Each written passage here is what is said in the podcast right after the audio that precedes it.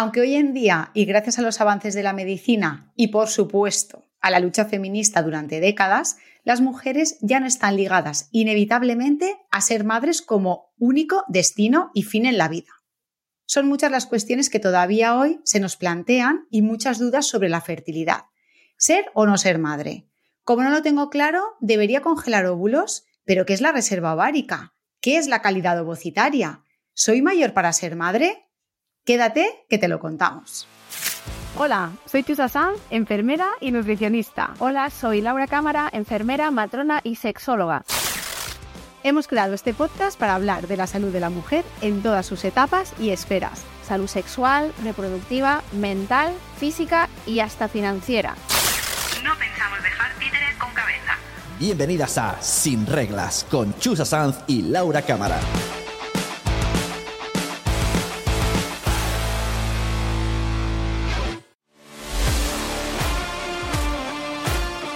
Venga, vamos a hablarte de cuestiones interesantes sobre la fertilidad, o por lo menos nosotras creemos que te pueden ser útiles y que quizá te interesa saber y que, o a lo mejor te hubiera gustado saber, ¿no? Porque yo creo que estas cosas nunca nos la han contado y son las típicas cosas de a mí porque no me lo han contado antes. Bueno, nosotras, Chusa y yo, representamos solo una parte de mujeres, ya que muchas son las realidades que nos podemos encontrar en torno a la maternidad. Yo, por ejemplo, nunca tuve dudas de que quería ser madre y así lo hice, ¿no? Cuando creí que era el momento, pues eh, me quedé embarazada, tengo dos hijas, estoy feliz de tenerlas. Es verdad que puedo hablar en primera persona de las bondades de la maternidad y también de las dificultades, amiga, porque esto, también se las trae. ¿eh? fíjate que yo, sin embargo, es que nunca he querido ser madre. De hecho, yo pensaba, eh, igual un día me levanto, ¿no? Se me despertará este instinto, la llamada de la naturaleza. Pero oye, eh, tengo 41 años y aquí sigo yo esperando que la maternidad, ¿no? que el instinto maternal llame a mi puerta. Yo creo que ya. Llame a tu aquí puerta, exacto. realmente hay todo un abanico de posibilidades en el que quizás tú que nos estás escuchando o nos estás viendo te encuentres. Puede que seas la que decidió ser madre y nunca lo consiguió, puede que seas la que lo está intentando con todas sus fuerzas en este momento, también puede que seas la que fue madre por imposición social, pero que nunca realmente sintió ese deseo, o que seas la que es madre pero que se le arrebató a, su bebé de las manos, ¿no? La que desearía ser madre pero no tiene la estabilidad económica o personal para serlo, es decir, que son muchas las posibilidades y las realidades a la hora de hablar de maternidad. Y como lo que queremos sobre todo es que tengas información para poder decidir, y muy a pesar de Chusa, que es verdad que este tema no le gusta nada, el tema de la, de la, salud reproductiva no es su fuerte, le he dicho, bueno, pues hacemos un esfuerzo porque esto hay que hablarlo.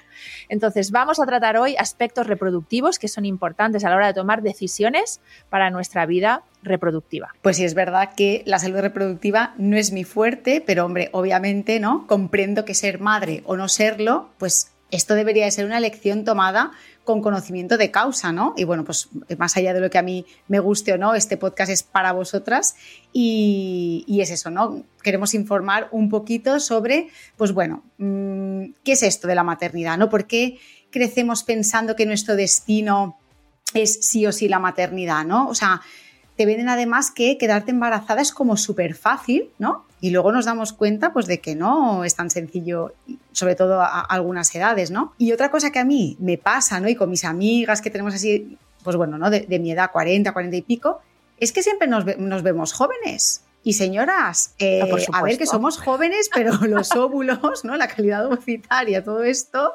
mm, va bajando. Claro, de esto vamos a hablar, eh, porque jóvenes somos, pero somos jóvenes para la maternidad, que ese es el kit de la cuestión, ¿no? Entonces, quizás si ya esto te ha pillado, nos estás escuchando y esto ya no va contigo, pues bueno, pues ya está, es como que te ha pasado eh, esa época. Pero si todavía no eres madre, pero te planteas serlo o no y te planteas todas estas dudas, pues esperamos que todas estas cosas que te vamos a contar hoy te ayuden a tomar decisiones. Y si te parece, Chusa, vamos a empezar por algo que a veces es como, bueno, pues poco conocido, que es el término de reserva ovárica, ¿no? ¿Qué es eso de la reserva ovárica? Bueno, vamos a intentar explicarlo bastante sencillo. Tenemos que saber que cuando nacemos, es decir, cuando somos bebés, ya tenemos como una cantidad de óvulos, ¿vale? Nosotras nacemos con una dotación de óvulos, que técnicamente vamos a hablar de óvulos para que todo el mundo se, como que nos entendamos, pero que habría aquí como matices entre diferentes términos que se utilizan como sería pues ovocito o folículos ováricos, ¿vale? Hay cierta diferencia, pero para no aburriros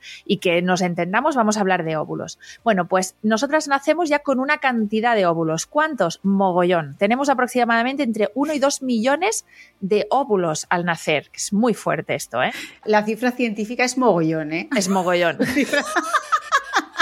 Para ser científicamente correcta, mogollón.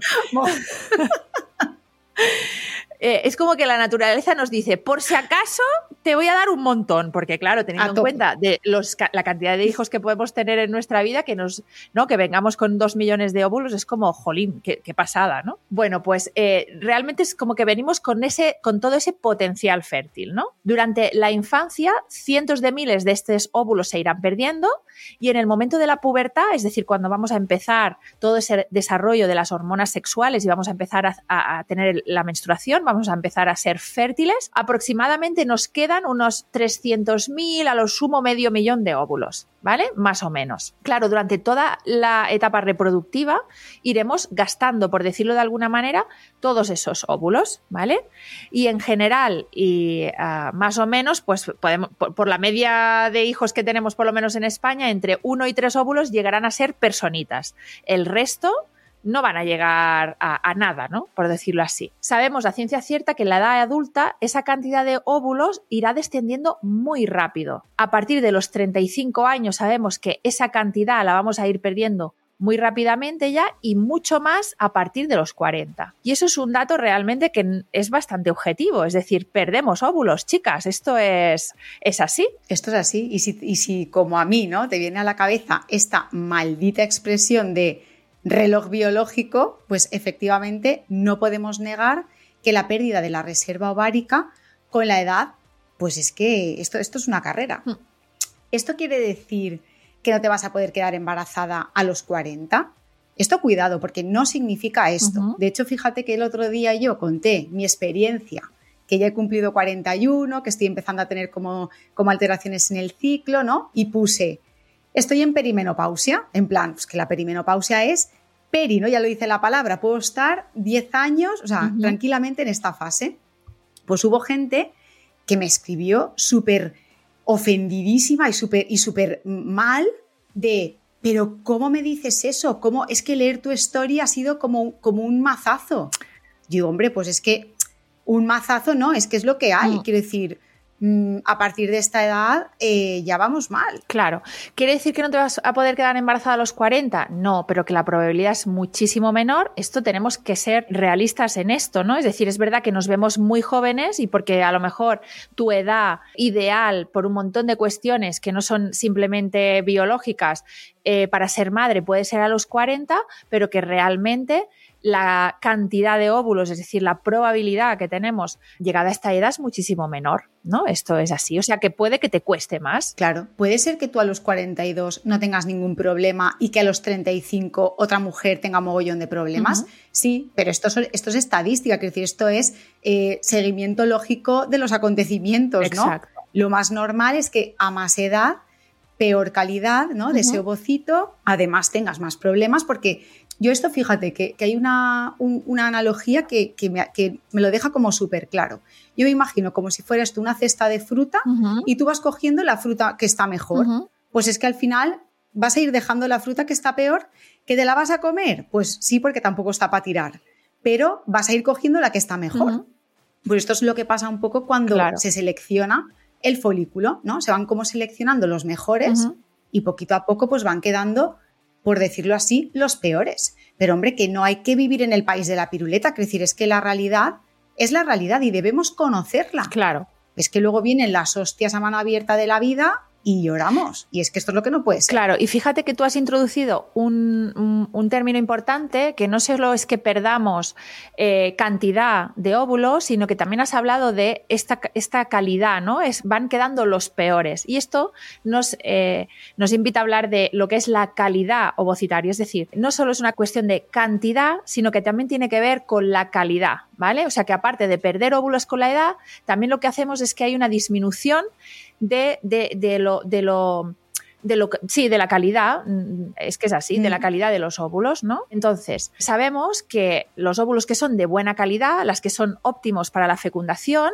tienen una serie de características morfológicas que se llama, es decir, que, que su aspecto es concreto, pues si los miráramos en un microscopio, veríamos que son redonditos, con sus partes bien diferenciadas, son células que tienen un aspecto de células sanas, ¿no? Son como muy monas, ¿no? Esto la, la gente que se dedica a, a la embriología, al laboratorio en estas cuestiones, pues ven esos eh, óvulos en el microscopio y dicen, este es muy sano y es óptimo porque es, mm, tiene unas características que así lo definen, ¿no? Bueno, pues con el envejecimiento, es decir, con el paso de los años, estos óvulos van a dejar de ser tan perfectos, o sea que existen más probabilidades de que den fallos. Son óvulos que son de peor calidad, ¿vale? Evaluar la calidad de los óvulos es difícil realmente porque no lo podemos hacer a no ser que, cojamos estos óvulos, es decir, los extraemos del cuerpo y los miramos al microscopio, ¿no? O bien se extraen los óvulos, se fecundan y luego también una vez fecundados se pueden mirar al microscopio para ver si han dado eh, unos embriones de calidad. ¿Qué quiere decir eso? Pues que no es, no es solo la cantidad, chica, es calidad y cantidad, las dos cosas. Claro, y además yo supongo que te estarás preguntando, ¿y cómo puedo yo saber la calidad de los óvulos, no? Bueno, pues ya hemos dicho que en realidad no hay ningún marcador, ¿no? Que nos vaya a decir, tu óvulo es un 10, un 5 o es un churro. No, pero sabemos que hay factores que van a influir y que quizá puedas tenerlos en cuenta. Factores modificables en el estilo de vida como pueden ser fumar, tomar drogas, el alcohol, pues todo esto va a empeorar la calidad de los ovocitos. Además, enfermedades como puede ser la endometriosis, el síndrome de ovario poliquístico o, por ejemplo, haber sufrido tratamientos como la quimioterapia o la radioterapia, también pueden afectar a la calidad de, eh, del óvulo. Claro. Y oye, una cosa chusa que no hemos caído en, en, comentar, y es que muchas veces la pregunta que nos llega es, vale, y si yo estoy muchísimos años tomando pastillas anticonceptivas y por lo tanto no ovulo, es decir, no gasto esa cantidad de óvulos, ¿eso quiere decir que mi fertilidad se va a alargar? Pues me encanta esta pregunta. me encanta esta pregunta. Porque eso es de hacer, guarda siempre Pero además es de hacer, utilizar la cabeza. Es que es lógico. Tú dices, claro, pues si no los gasto, claro. pues ahí los tengo. Yo que soy catalana, esto lo entiendo, porque tú tienes, tú tienes que ser de ahorrar. ¿no? Tú dices, tú, yo ahorro con las pastillas anticonceptivas, pues en vez de a los 40, a lo mejor me puedo alargar hasta los 45. Pues chica, claro. No. Pues no, esto no va así, porque además el envejecimiento, es decir, ese, ese folículo, ¿no? Ese, ese, ovario en sí, también se está envejeciendo. Entonces ya no solamente es, o sea, esto va dentro de un pack. No solo es que tú con la píldora no es que los guardes, mm. sino que tú no los, no los madures, mm. ese tejido también se está perdiendo. Entonces, la clave es el envejecimiento. Si esa es la finalidad, no, no. Exacto. Y la, clave al final está en el paso del, tiempo, ¿no? El paso del tiempo y el envejecimiento mm. que, bueno, nos afecta en este sentido. Bueno, y vamos a comentar otro aspecto que también es muy importante porque creo que es una hormona muy famosa al hablar de temas de fertilidad, que es la hormona antimuleriana. Seguro que muchas de las que nos están escuchando conocen de esa hormona, ¿no? Bueno, pues es una hormona que podemos medir en una analítica de sangre y que se utiliza para valorar esta reserva ovárica, ¿vale? En un principio se pensaba que esta hormona no era una hormona que cambiaba con el ciclo menstrual, es decir, que da igual en qué momento del ciclo tomemos esta analítica, pero preparando este podcast hemos encontrado información eh, como de última hora, ¿no? Así como que parece que sí tiene ciertos cambios con el ciclo menstrual, que lo ideal sería analizarla en fase folicular, es, después, es decir, justo después de la menstruación, pero que aunque pueda tener diferentes, o sea, como variaciones, en realidad cuando tenemos una hormona antimoleriana baja, pues va a ser baja, eh, parece a pesar de, de, esas pequeñas fluctuaciones, o sea, que nos va a dar la misma información, por decirlo así, ¿no? Esta hormona antimuleriana debemos saber que se fabrica, por decirlo así, en estos, eh, lo que se llama folículos preantrales, es decir, en, donde, en el sitio del ovario donde van a madurar esos óvulos, ¿vale? Para que nos entendamos. Sí, entonces parece que, claro, cuantos más de esos folículos tengamos, más alta va a ser de alguna manera la hormona antimuleriana. ¿Lo estoy diciendo bien, Chusa? Yo diría que sí. Lo que ahora me haces dudar es si es una hormona o es una proteína. Ah. porque yo con ah. esto he hablado con Laura Seco, que es, mi oráculo. Sí, sí, es mi oráculo de la fertilidad, aunque a mí no me interese personalmente. Yo me, informo de estas cosas. Y, y sí, hemos estado hablando un rato de la antimuleriana y justamente me ha comentado esto, ¿no? Que que en realidad pues que sí, que se puede medir en cualquier momento, porque el diagnóstico, por decirlo así, no va a variar, pero que sí que se ha visto que si somos estrictas, ¿no? puede variar. Si somos estrictas. Y ahora dudo si me ha hecho el apunte de que realmente era una proteína o era una hormona. Pero claro, se llama hormona antimuleriana, entonces se tienen que cambiar el nombre. No nos líen, señores. Es que hay que cambiar el nombre de tantas cosas que de verdad. bueno, en fin, esto ya lo, desentortaremos en otro, Exacto. en otro podcast. ¿Qué es lo importante saber de la hormona antimuleriana? Que en realidad hay como muchas. Eh, muchas mujeres obsesionándose un poco con el valor de la antimoleriana mm. y lo que debemos saber es que es un valor analítico que debemos primero contextualizar eh, y ver eh, ese valor en el contexto de la persona, ¿no? Pero sobre todo que es, una, es un valor que vamos a utilizar sobre todo cuando queremos someternos o, o valorar una técnica de reproducción asistida. Lo que nos va a decir esta antimoleriana es cuánto, digamos, de fácil es extraer óvulos si queremos extraer óvulos. ¿Cuánta de probabilidad tenemos de que esa técnica de reproducción asistida concreta tenga éxito, ¿no? O ayudarnos a tomar una decisión sobre qué técnica vamos a utilizar en función de esta hormona antimuleriana. Con esto quiero decir que a veces podemos tener una hormona antimuleriana un tanto bajita y eso no quiere decir que no vayamos a poder quedarnos embarazadas sin ninguna técnica, ¿no? Por, de, forma, de forma natural. Entonces, esta hormona antimuleriana normalmente se combina, la información que nos da esta antimuleriana normalmente se combina con una ecografía que se llama ecografía de folículos antrales, que es como que va a ayudarnos a ver cómo está esa reserva ovárica ¿no? y nos va a ayudar a hacer un estudio de qué técnica de reproducción mm. puede ser la más adecuada para ti en estos momentos. Claro, además fíjate que, con, lo, de la antimuleriana a mí eh, lo veo especialmente porque como llevo muchas pacientes de eso, ellas están como súper contentas porque tienen una antimuleriana pero tope gama, o sea, a, lo bestia. Y esto no significa que tengas más reserva ovárica, sino que tienes más folículos en estadio de desarrollo inicial. Claro. O sea que realmente eso es un valor que, como bien has dicho, es un valor numérico que hay que contextualizar y que no es algo aislado que únicamente con eso podamos decir, ah, tengo un montón de reserva ovárica y por tanto voy a poder tener aquí facilidad de embarazo. No es así. Y, tampoco nos habla nada sobre la calidad de estos óvulos que hemos hablado antes, ¿no? Nos habla un poco de esta cantidad, si queréis, sí, pero no sobre la calidad. Sí que es verdad que si hay muchos, o sea, quiero decir, si hay pocos, lo normal es que no sean súper buenos. ¿eh? Quiero decir que si hay pocos, lo normal es que tampoco sean de buena calidad, claro. pero no necesariamente tiene que ser así. Entonces, pues bueno, hasta aquí esto un poco así por, por encima, bueno, pues, estos conceptos para aclarar. Fíjate qué repaso, ¿no? Tan bueno le hemos dado a la reserva ovárica, a la calidad y a la antimoleriana, que yo creo que son tres conceptos muy básicos, espero que os hayan servido. Y si quieres, vamos y pasamos al dato curioso que nos has traído hoy, que lo has preparado tú, así que cuéntanos. El dato curioso. Pues bueno, el dato curioso que os voy a contar, eh, la verdad es que nos va a dar pie a abrir un melón muy, muy chungo y ahora entenderéis el motivo. ¿vale? Os voy a contar quién fue la madre más joven del mundo. A mí personalmente eh, se me ponen los pelos de punta de pensarlo, ¿eh? porque yo haciendo, haciendo el dato curioso, la verdad es que lo he pasado mal. Lo he pasado mal porque fijaros que la, mujer más joven del mundo en ser madre fue Lina Medina Vázquez, que nació en Huancabélica, a ver si lo he dicho bien, Huancabélica o Huancabélica, no sé, Perú, el 27 de septiembre de 1933.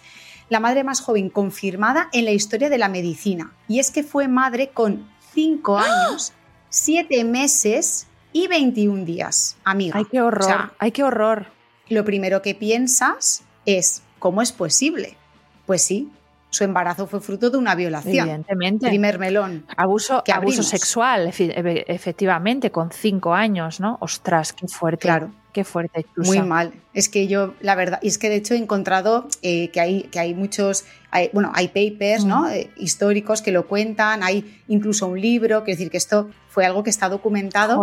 Y fíjate que el abuso sexual al final, en la infancia, pues es obviamente una forma de maltrato infantil, ¿no? Vulnera el derecho de los niños, tanto en su dignidad como en su integridad física. Ves que para que, claro, para que un embarazo en la infancia ocurra, tienen que coincidir tres aspectos, que además es que fíjate, tiene que haber primero el abuso sexual, obviamente. Mm. Es que además tiene que haber una ovulación y si hay una ovulación es porque había una pubertad precoz. Claro, o sea, hay, un contexto de, patológico, ¿no? Una, una, pubertad, un inicio de la pubertad con cinco años no es normal, que se suma a un abuso sexual infantil. Ostras. Claro. Qué fuerte. Es que eso es lo, que, lo segundo que te preguntarás, ¿no? Es cómo podía ovular con esta edad. Pues esto se llama pubertad precoz y es la aparición de caracteres sexuales secundarios a una edad no fisiológica. En niñas suele ser antes de los 8 y fíjate que Línea eh, Medina presentaba un caso extremo de pubertad precoz y había comenzado a menstruar a los dos años ¡Ah! y ocho meses. Ay, pero por favor. Fíjate, a los tres meses ya tenía vello púbico la chiquilla. Ay, por favor, pero claro, esto era un caso totalmente patológico y como no se dieron cuenta. Totalmente. O, no sé si la trataron, no lo sé. Claro, qué, qué horror no sé, 1933, pues imagínate, ¿no? O sea, yo creo que aquí, pues espérate, que, tengo todavía más cosas, que, contarte del caso. Bueno, esto ya es lo top, top, claro, Pero, pero, aquí vamos un poco más al detalle, porque claro, es que fíjate todo el contexto, ¿no? Aparte, bueno, que el, embarazo en edades muy tempranas va a implicar riesgos, ¿no? Como os podéis imaginar, tanto para la madre como para el bebé, ¿no? Y aparte, pues bueno, que aquí hay una, violación, bueno, es, todo un percal muy chungo. Pues bueno, resulta que su padre, Tiburcio Medina, se dio cuenta de que Lina tenía el vientre hinchado, ¿no? En esa época, pues bueno, la gente empezó a decir que eso había sido una serpiente que le había entrado en la tripa y culpaban a Apu que es un espíritu de los Andes, de esta desgracia. Su padre, pues como no se quedaba muy tranquilo el hombre, cogió y dijo, bueno, pues vamos a ir a los chamanes de la aldea a ver qué me dice esta gente. Total, que los chamanes le dijeron, mira, esto tiene toda la pinta de ser un tumor, así que llévatela al médico. Entonces aquí fue cuando el doctor Gerardo Lozada, quien la atendió, la llevó a Lima, donde se confirmó este embarazo al parecer se quedó embarazada con cuatro años y ocho Dios mío de mi vida, o sea, qué salvajada. Qué horror. Claro, la salvajada no es que te quedes embarazada, es que encima Lina tuvo a su hijo. Le hicieron una cesárea y el niño Gerardo Medina pesó 2 kilos 700, que, no era pequeño, ¿eh? Tampoco. Ya ves. O sea que, increíble. ¿Qué pasó? Pues que empezaron a, llevar, a lloverle ofertas para sacar beneficio de esta rareza barra mm, aberración se les ofreció dinero para exhibirlos en la Feria eh, Mundial de Nueva York, para ser investigados por científicos.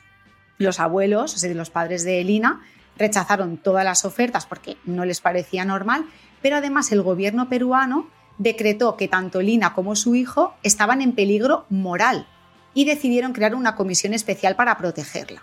Entonces, pues nada, el niño fue criado como un hijo más no nada, de los padres. No has encontrado nada de que se investigara sobre el abuso. Es, bueno, espérate, ah, porque esa es otra. Sí, tengo, tengo algo. No, es que yo no, he mirado nada del dato curioso para que tú, aquí esto sea que tú me cuentes, sí. que me gusta que me cuentes. Exacto, yo te, yo te cuento y, aquí aún, queda algo, algo, algo más de, profundidad en el caso.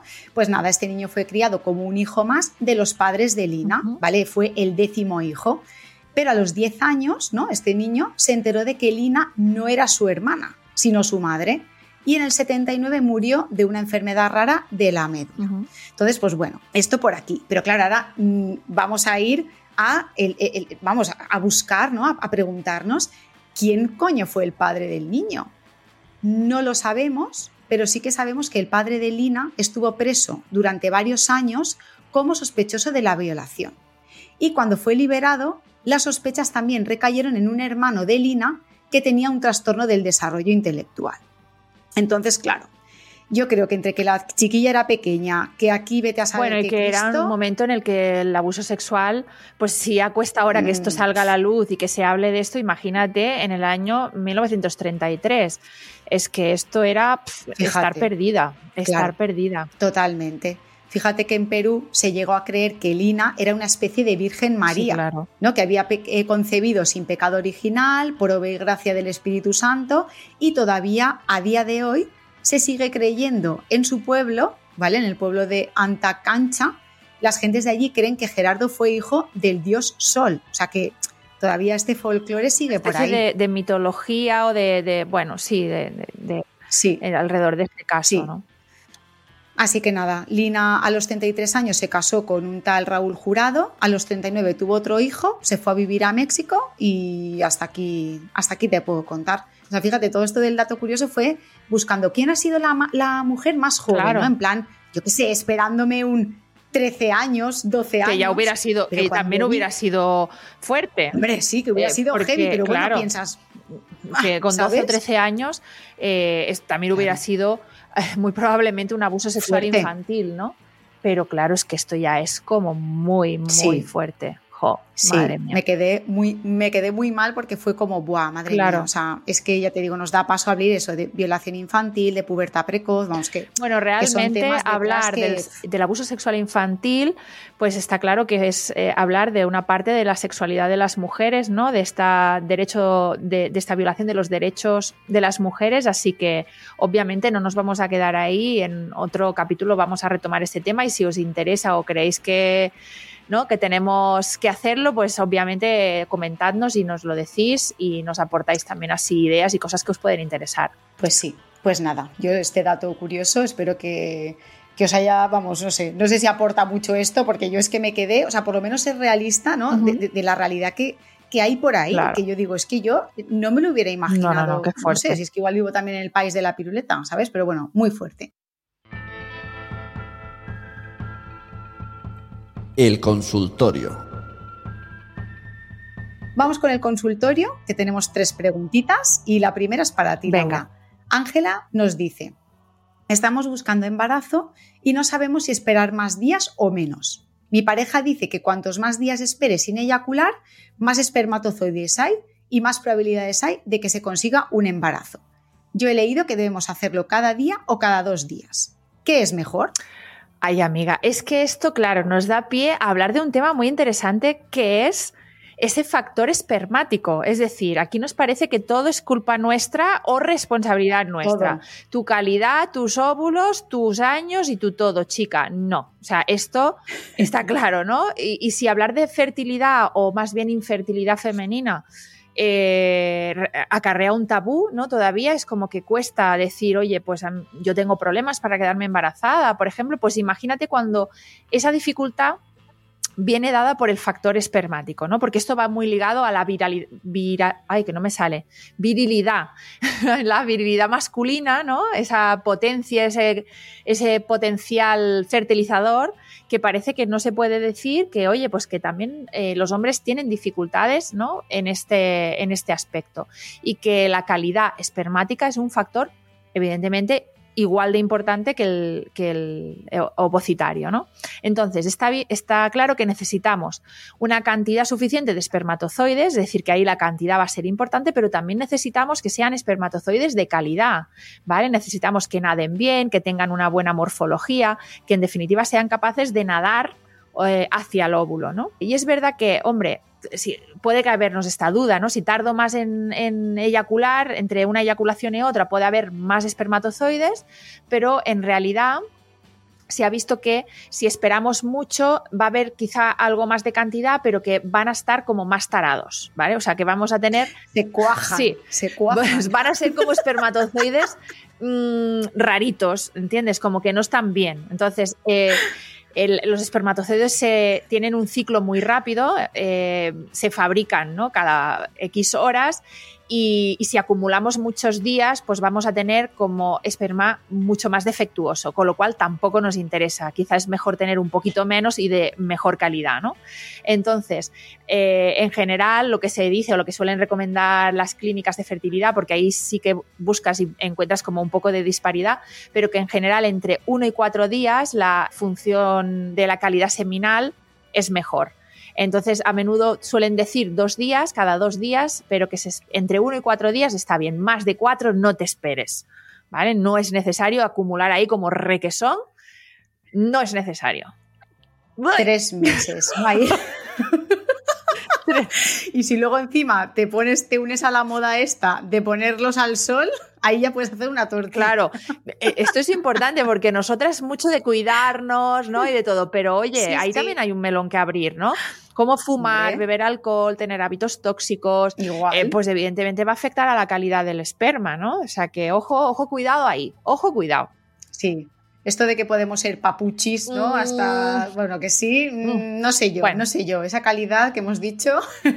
Esto es muy en el imaginario cultural nuestro, ¿eh? esto de que los hombres pueden ser padres toda la vida, en plan papuchis, exacto, y nosotras se nos va pasando el arroz, ¿no? Que es verdad que a mí esta expresión como que no me gusta, aunque no tiene, aunque es verdad que, oye, en cierta manera lo que hemos visto es que sí, que la verdad se nos pasa, ¿no? Pero oye, la cuestión aquí está, si tú quieres arroz, si yo no quiero arroz, o si no quieres arroz, te, da igual, ¿no? Pero, pero bueno. Esto rato las connotaciones negativas hacia nosotras. Es que es, solo eso, eso lo eso. O sea, la realidad la sabemos. Pues chico, que sepas que si tú vas cumpliendo años, pues los espermatozoides se te van quedando todos medio, medio taraos, medio zumbaos y que tampoco van a servir, ¿no? O sea, y que además esta calidad espermática está empeorando con las generaciones. O sea que esto es un, un hecho. Vamos a la siguiente pregunta que te hago yo a ti, que nos ha escrito Karina. Y dice, tengo 45 años y estoy buscando embarazo. El caso es que mis ciclos empezaron, empezaron perdón, a ser irregulares hace un par de años, ciclos de 21 días y ciclos de 40. Un patrón muy extraño. Me hice una revisión completa y la ginecóloga me dijo que estaba todo bien, que era la edad, que estaba en la perimenopausia. Casi me muero, dice la pobre. Ahí, pero chica Karina, tienes que ir a escuchar nuestro podcast de la menopausia, que no hay que morirse por hablar de menopausia, pero bueno, en este contexto dice, claro, ella, eso significa que ya no podré ser madre. Estoy muy deprimida desde que me dijo que estaba perimenopáusica. Necesito alguna palabra de aliento, nos dice, pobrecita. Cuéntanos. Pues Karina, a mí me sabe mal, pero yo justamente, palabras de aliento mm, en este aspecto, a ver, ahora, en serio. Haz un No seré yo la primera, no seré yo la más indicada, pero no, a ver. Mira, me sabe muy mal que, te sientas así, ¿vale? De verdad que es que es algo que, es lo que decíamos, es cuando no mm, conocemos la realidad de las cosas, pues, pues, pues viene la vida, ¿no? Y, nos planta estas, estas historias. Es, es verdad que eh, hay que tener dos, cosas claras, ¿no? Que con 45 años no estamos en el momento más óptimo para quedarnos embarazadas.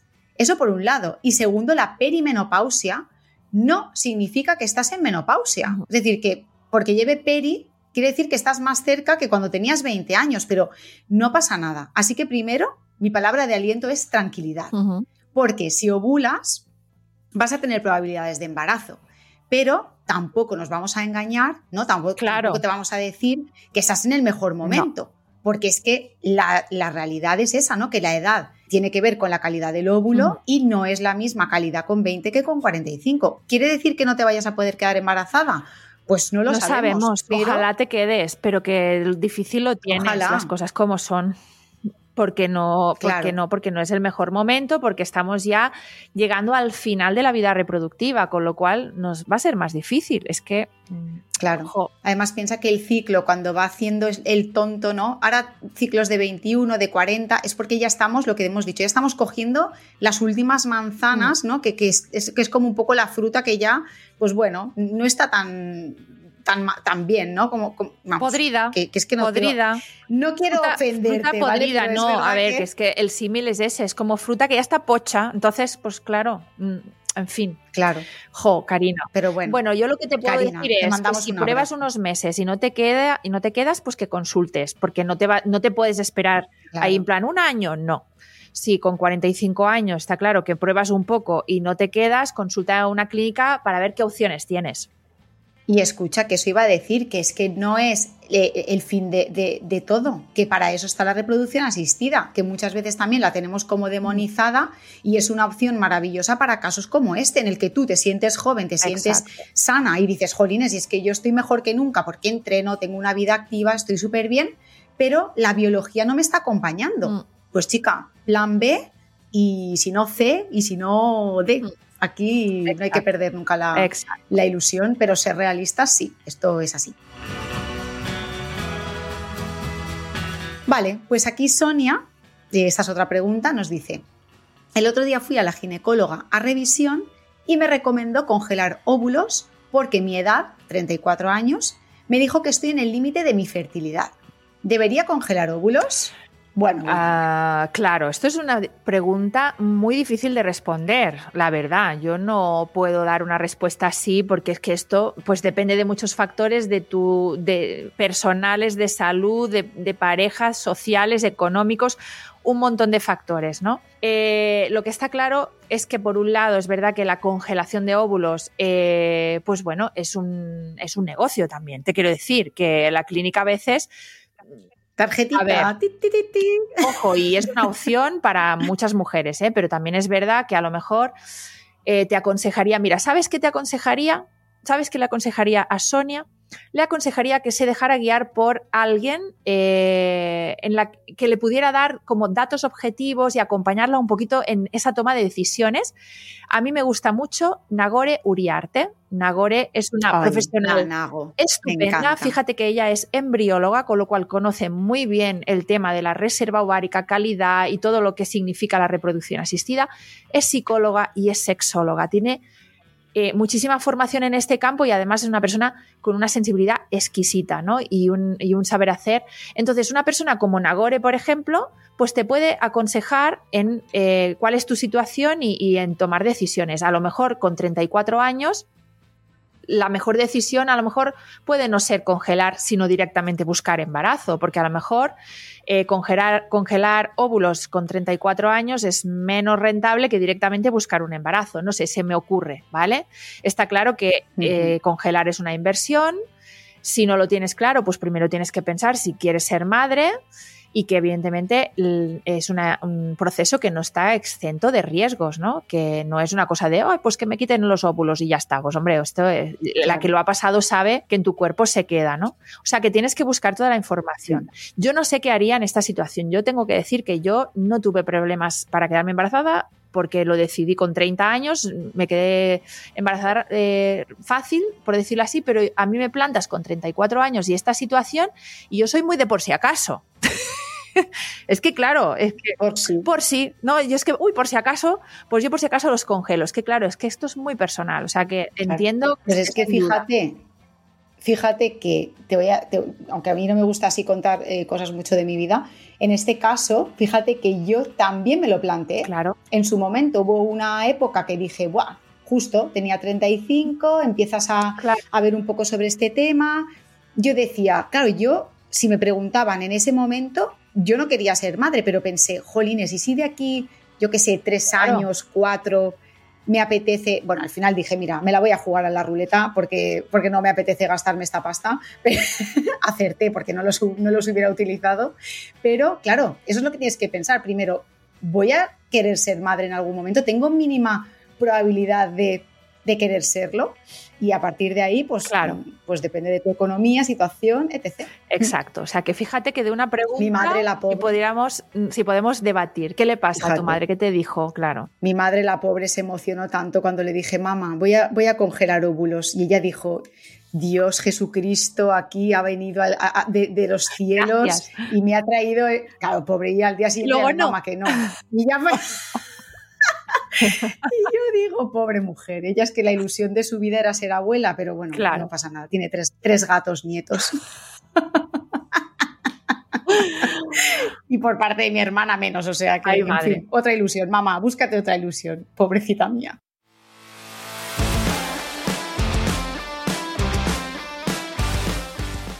Bueno, pues hasta aquí, ¿no? El capítulo de hoy. Esperamos que os haya gustado, que os haya, sobre todo, sido, eh, sido útil. Oye, dejadnos comentarios de qué pensáis, porque ya veis que esto no es blanco y negro, que esto es a veces, ¿no? Debatir, a lo mejor podéis contarnos vuestras experiencias en todo esto, de la maternidad o en qué cosas os habéis encontrado, qué cosas os han hecho más difíciles o menos. Y nos encantaría que nos, que nos compartierais vuestras experiencias. Pues sí, además pensad que aquí estamos un ratito, que tampoco podemos profundizar, ¿no? Porque a veces nos mandáis mensajes, es que aquí no habéis hablado de esto, claro, es que no, podemos estar aquí toda la tarde, pero bueno, que sepáis que nos lo guardamos todo para próximos capítulos Exacto. y no os preocupéis que tenemos aquí para rato Y por eso nos tenéis que apoyar si queréis que sigamos con este, con este espacio. Y por favor, por favor, compartidlo, ¿no? Que nos ayuda muchísimo que compartáis nuestro podcast con otras personas a las que pensáis que podemos ayudar, ¿no? O, les puede gustar lo que nosotras contamos. Por favor, compartidnos. Y si quieres participar en el consultorio, pues nos dejas tu mensaje en el mail de hola arroba aunque bueno, también luego hacéis lo que os da la gana y me escribís a Instagram y yo luego también me lo guardo, no pasa nada, donde queráis. Y recordaros que tenemos también canal de YouTube, que si nos estás viendo en YouTube y esto te ha gustado, pues te vas ahí a la campanita, ahí te suscribes. Suscribiros a nuestro podcast, que nos hace muchísima ilusión esto de YouTube también. Pues sí, y nada, y muchísimas gracias por estar ahí, escucharnos y nos vemos en el próximo capítulo. hasta la próxima. Adiós.